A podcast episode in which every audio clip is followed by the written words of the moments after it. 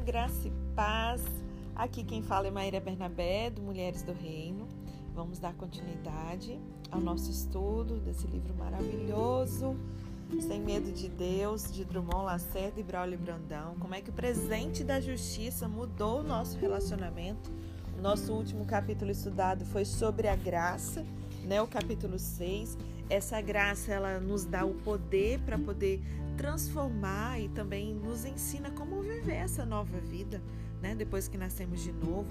Essa graça pedagoga, ela nos instrui a renunciar às nossas próprias vontades para a gente viver para aquele que morreu por nós na cruz do Calvário. Né? Lá em Tito, capítulo 2, verso 11 e 12, diz assim: Porque a graça de Deus se manifestou, aleluia, trazendo a salvação a todos os homens, ensinando-nos para que, renunciando à impiedade e às paixões mundanas, nós vivamos no presente mundo sóbria e justa e piamente. Então observe que essa professora, né, essa pedagoga, essa pedagogia da graça, que foi nós estudamos nesse último capítulo, essa a professora Graça, ela tem duas lições básicas para nos ensinar, né? Então, recapitulando o finalzinho aí desse capítulo, para a gente iniciar o capítulo 7. É, então, se a vida ela for só renúncia, na verdade, então nós vimos duas lições. Quais são elas? Renúncia e vida. Se a vida for só renúncia, vai ser o quê? Um suicídio. Se for só vida, vai ser culto ao prazer. Esse é o problema, as pessoas vão para os extremos, né? Só que a pedagogia da graça, ela fala de morte e ressurreição. Ela não fala só de morte. Existe renúncia sim, só que existe vida. Existe morte sim, só que existe ressurreição. O lugar de onde ela vem é para onde ela aponta. A graça quer nos mostrar que se nós não morrermos para as nossas paixões, as paixões vão nos matar. A graça, ela quer te pendurar numa cruz, sim. Só que ela tem uma vida baseada na justiça de Deus, esperando a sua ressurreição. Na graça nós entendemos que a nova vida, ela não é prisão, ela é liberdade, ao contrário, sabe? Às vezes as pessoas pensam, nossa, coitado, virou crente, não pode nada. Não, agora é que eu posso tudo, tudo me é lícito. Só que eu sou tão livre. Eu sou livre. Dando um exemplo, por exemplo, é algo bem polêmico, não vou entrar aqui nesses pormenores se beber é, é pecado ou não, enfim. Mas vamos dar um exemplo: alguém que é ímpio e bebe, né? É, e eu que escolhi ser abstêmica, por exemplo. Ah, não, você nem pode beber. Claro que eu posso, só que eu sou tão livre que eu, Maíra, escolhi não beber. Agora, você que é ímpio e não consegue, né? Fala que consegue, mas não consegue, a sua vida é, ela é vazia e você precisa ficar enchendo com álcool, com droga, com mulheres, com o que é que seja. Você que não é livre, você é escravo disso. E não percebe. Entende? As pessoas acham que a nossa vida em Cristo é uma prisão, só que é o contrário. É liberdade. Nós entendemos que ela não é um estômago vazio, mas é um banquete. Não é um deserto, não, é um jardim. E se você ainda não tem vivido, você, homem do reino, mulher do reino que está me ouvindo, se você ainda não tem vivido a transformação que a graça proporciona, você ainda não compreendeu o poder que a graça tem. Pode ser que você precise trabalhar e deixar que ela continue trabalhando em você. Anota aí no seu caderninho. Talvez você precise se assentar na sala de aula para que essa professora Graça revele mais algumas lições além do que ela já revelou para nós nesse capítulo, amém? Então, o capítulo 7, finalizando, né? Esse assunto da graça, vamos avançar um pouquinho. É um tipo de justiça que não vem de Deus. Roupa e não coração. Todos nós nos ajeitamos um pouquinho na hora de tirar foto, não é verdade? Ah, vamos tirar uma foto. Você vai se ajeitar de alguma forma.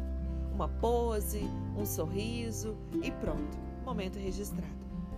Seja o culto, a festa ou o almoço, a foto servirá para nos lembrar desse momento. É um registro. Só que por mais que a fotografia ela nos lembre do evento, ela nunca ele essa foto ela nunca dirá como realmente foi. Nós já vimos fotos de festas em que pessoas posaram com um sorriso, roupas bonitas, quando na verdade a celebração, a celebração teve mais cara de um velório. Nessa época né, de redes sociais, como Facebook, Instagram, por exemplo, nós vemos pessoas posarem para as fotografias em lugares tão lindos, cheios de tanta gente, e quando a gente olha, né, a gente acha tudo maravilhoso, quando tudo aquilo pode não passar de mera glamorização e uma distorção de uma realidade. Enquanto muitos se fotografam num palácio, o coração pode ser, na verdade, a imagem de um casebre. Relatam riqueza quando, na verdade, por dentro é uma miséria. Mostram sorrisos quando o interior está em lágrimas, destruído. Eu não sei vocês, mas eu já passei por isso. Quantas vezes as minhas redes sociais no passado você olhava, nossa, que coisa mais linda, nossa, que alegria, nossa, quanta vida, enquanto na verdade só existia morte, só existia tristeza. Se você está nessa situação hoje, abra seu coração e deixe o Senhor ministrar na sua vida. Não se engane com multidões, beleza ou glamour, porque uma foto ela só mostra uma aparência, ela não mostra o coração. Ela não mostra a realidade. Nós não podemos negar, gente. Nós estamos em uma sociedade de aparências, em que o externo ele é mais valorizado do que o interno. As pessoas estão mais preocupadas com o status, com a imagem. Onde o que aparece é mais vital do que o coração. E essa visão, infelizmente, ela se estende ao mundo religioso. Na verdade, nós percebemos que a religiosidade, né, como uma, uma forma de aparentar o que não é, é isso que a religiosidade faz. Religiosos são maravilhosos nos cultos, mas eles são péssimos dentro de casa. São astros no púlpito, só que são figurantes no dia a dia.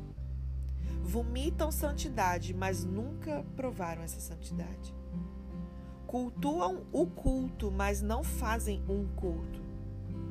Eloquentes nas esquinas, mas silenciosos no secreto. É eita atrás de eita esse capítulo aqui, tá? Vocês apertem o cinto aí.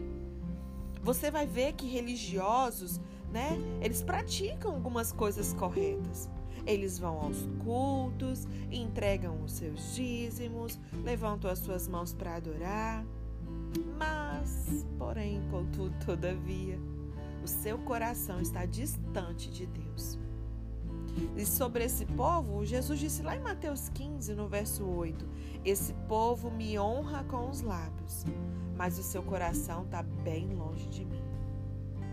O coração do religioso está longe de Deus, mas desejoso de agradar os homens, aos olhos dos homens. Jesus ele ensinou a fazer as práticas corretas da forma mais secreta possível. Observe a preocupação dele para que é, essas atitudes não fossem feitas diante dos homens. O problema não é você fazer diante dos homens, amém? É a motivação. Olha o que diz em Mateus 6, verso 16 a 18. É o próprio Jesus falando, amém? Guardai-vos de fazer as vossas boas obras diante dos homens, para serdes vistos por eles. De outra sorte, não tereis recompensa junto do vosso Pai que estás nos céus. Quando, pois, deres esmola, não faças tocar trombeta diante de ti, como fazem os hipócritas nas sinagogas e nas ruas para serem glorificados pelos homens. Já vou abrir um parênteses. Aqui é o verso 1 e 2 que eu estou lendo, tá?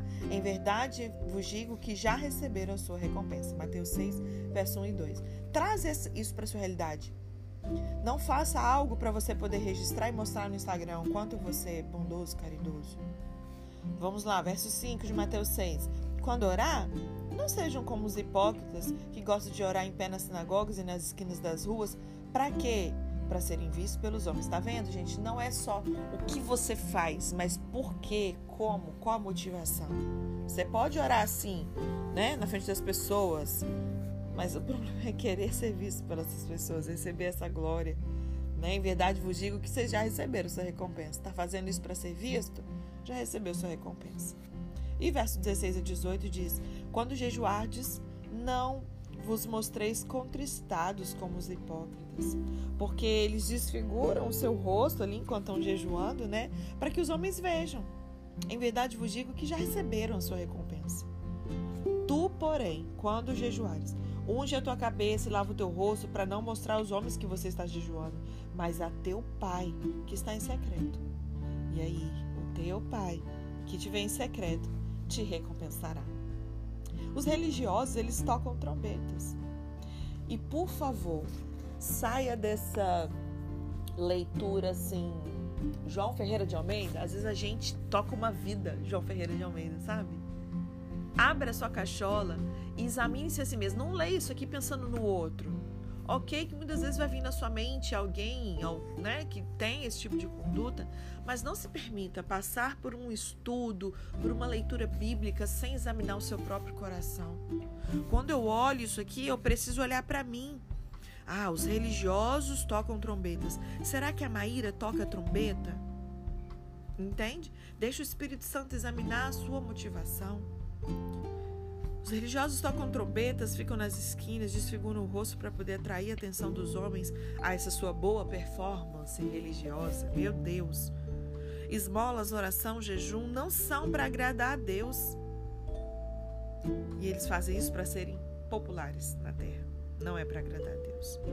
O culto que a priori seria para Deus é voltado para a plateia que o assiste. É só olhar as músicas de hoje em dia. As músicas onde Jesus quase não aparece na letra. Onde o eu tô ali. É eu que sou tudo. Eu sou o centro do universo. Não é cristocêntrico mais o evangelho, as músicas, o culto. Meu Deus do céu. Então é por isso que Jesus manda os discípulos para o secreto, para eles aprenderem. Para quando eles forem para o público, entenda, você não vai viver uma vida só no secreto. Mas sem a vida no secreto, a sua vida pública está comprometida. Eles precisavam aprender a ter uma vida no secreto. Eu e você, nós precisamos aprender a ter uma vida no secreto. E para ter certeza de que você não é um religioso, faça o que é correto onde ninguém te vê. Talvez você não toque uma trombeta. Por isso que eu falo para abrir a cachola quando está lendo. Porque você não vai tocar trombeta, literalmente falando. Mas sabe quando aquela pessoa ora um pouco mais alto, quando tem alguém por perto?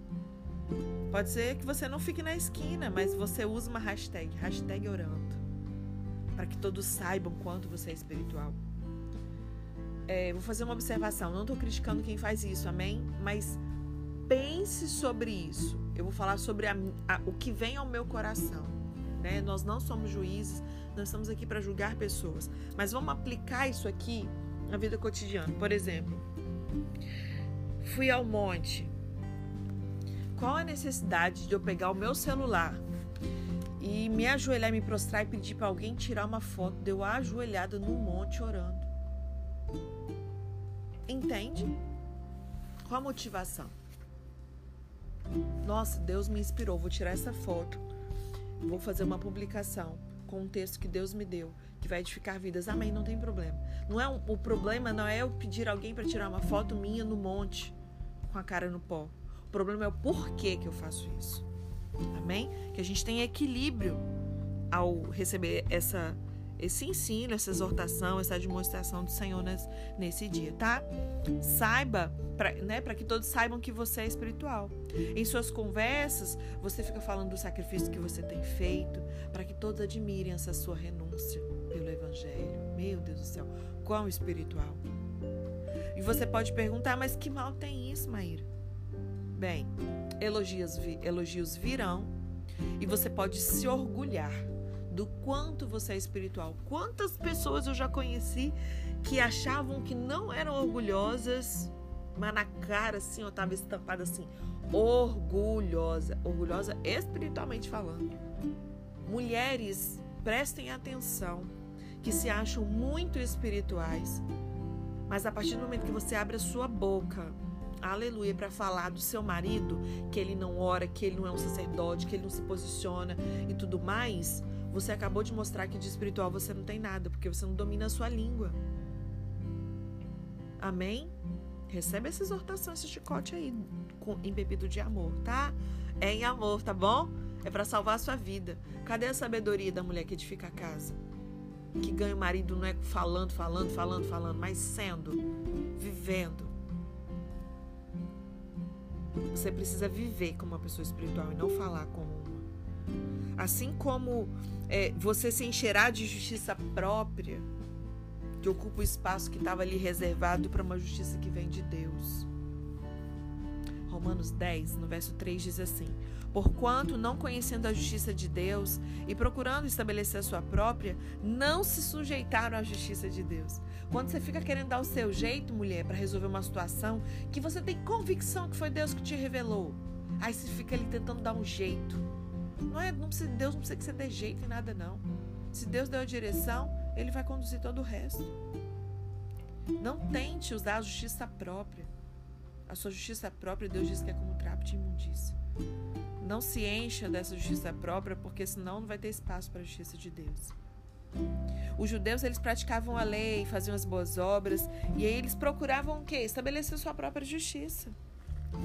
Nos evangelhos, Jesus ele percebe que muitos fariseus e escribas eles faziam as obras em público, recebendo assim essa admiração do povo. Aos mesmos, Jesus ele declarou que veio para os doentes e não para os sãos. Não que eles eram sãos, porque o, o pecado afetou né, todo homem, mas porque eles se achavam sãos. A sua justiça própria, baseada em suas obras, os levou a acreditar que eles já eram achados, quando na verdade eles estavam perdidos. Não se pode salvar quem acha que não está morrendo. Lembram do primeiro capítulo? do, do, salva, do bote salva-vidas, que você precisa primeiro reconhecer que você precisa. Você não pode receber a justiça de Deus se você estiver cheio da sua própria justiça. Por isso que a Bíblia opõe em vários textos fé, fé e obras. Não porque elas sejam incompatíveis, né? Afinal, a fé, ela deve produzir boas obras. A fé, ela tem uma ação correspondente. Mas porque elas são dois caminhos diferentes para a salvação. Não se pode receber pela fé a justiça que se busca pelo trabalho. Não se pode receber pela graça o que eu acho que eu mereço. Né? Esse era o problema do filho mais velho da parábola do filho pródigo. Lucas 15, verso 28 a 30 diz: Mas ele se indignou e não queria entrar. Saiu então o pai e estava com ele. Ele, porém, respondeu ao pai: Eis que há tantos anos te sirvo e eu nunca transgredi um mandamento teu. Contudo, nunca me deste um cabrito para eu poder me regozijar com os meus amigos? Vindo, porém, este teu filho que desperdiçou os teus bens com as meretrizes, você matou o bezerro cevado. Repare que ele menciona os anos de trabalho e nenhuma transgressão ao mandamento. Um servo perfeito. Uau, esse menino merece. Na verdade, ele tem certeza que ele merece. Quantos anos de esforço para fazer um bom trabalho e de vigilância para não fazer nada errado. Mas repare também que ele não está nem aí para a alegria do pai, para a volta do seu irmão. Ele está focado? Olha aqui o que eu acabei de falar sobre as mulheres. Esse exemplo aqui do filho pródigo, do irmão do filho pródigo, na verdade, né? Ele está focado em criticar o irmão que está recebendo uma festa que não merece, quando ele nunca recebeu um bezerro cevado. Agora, a resposta do pai é assustadora, né? Lucas 15, verso 31. Filho, tu sempre estás comigo, tudo que é meu é teu. Acorda. Tudo que o pai tinha era dele. Só que ele estava focado na sua performance. Ele não desfrutava da graça. Já o filho pródigo, focado na graça e não na sua performance, estava ali na festa preparada pelo pai. Muitos hoje jejuam, oram, vão à igreja, mas não entendem por que não recebem as bênçãos. A verdade é que eles têm o que nós chamamos de espírito do mérito. Eles fazem por merecer, sabe? Eles pagam o preço. E se a bênção viesse a eles, seria tomada de orgulho espiritual e não dariam sinceramente a glória a Deus. Por outro lado, tantos que ainda não têm essa performance adequada, mas que sinceramente estão querendo mudar, eles buscam a Deus e recebem, porque estão baseados na graça e na bondade divina. Se receberem, saberão a quem dar a glória. Aqueles que são focados na sua própria performance não conseguem enxergar a graça. Mas existe algo que eles veem com clareza, que é o erro do outro. Ah, isso vê. A trave não os impede de ver o cisco.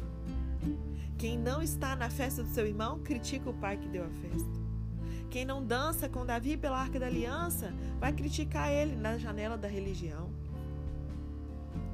Quem não glorifica a Deus pelo milagre, chamará Jesus de chefe de demônios. Quem não valoriza a honra de um presente caro, trairá o seu próprio mestre. O religioso, ele cria sua própria rotina e forma de cultuar a Deus. Todos que fazem diferente dele acabam sendo criticados. Muitas vezes, obcecado pelo erro dos outros, ele deixa de fazer o que está fazendo para poder observar e perseguir pessoas que estão fazendo coisas diferentes dele. E aí, nessa obsessão, ele fica atento mais aos detalhes do que ao todo. Eles, como mosquitos, engolem caminhos. Tornam-se assim rigorosos demais com as pessoas que estão à sua volta. Eu já tive uma liderança assim pessoa é perfeita, mas todo mundo, o problema está sempre no outro. Os outros sempre erram, os outros são sempre insubmissos, os outros são sempre rebeldes, os outros são sempre os outros, os outros, os outros. Só que são pessoas que, como mosquitos, engolem caminhos. Tornam-se rigorosos demais com as pessoas que estão à sua volta. Quando esteve em carne e osso, Jesus ele fez questão de curar pessoas no sábado, por exemplo. Mas ao invés de aceitar a cura e celebrar o curado, o que, que os religiosos faziam? Criticavam Jesus, porque aquele dia era sagrado, não podia curar no sábado. Só que quem fez o sábado foi Deus. Só que isso nunca implicou que uma pessoa doente não pudesse ficar curada. Religiosos, prestem atenção. Religiosos valorizam mais dias do que pessoas. Trazendo essa analogia do sábado, né? Mais a forma do que o conteúdo, mais a letra do que o espírito. A tragédia do foco na aparência é que ele sempre vai conduzir a essa negligência da essência. Que eu e você, nesse dia de hoje, possa passar em deixar o Espírito Santo passar em revista no nosso coração, para ver se não negligenciamos a essência, se nós não estamos como bons fariseus, que nós possamos ver exatamente o que, que não nos serve mais. Essa roupagem, esse exterior e não o coração. Um tipo de justiça que não vem de Deus e que não serve para mim, para você. Amém? Uma leitura bem assim. Muitos podem me dizer: nossa, dura esse discurso, né? Mas ele pode salvar a sua vida e te transformar de dentro para fora. Amém? Deus te abençoe e até amanhã.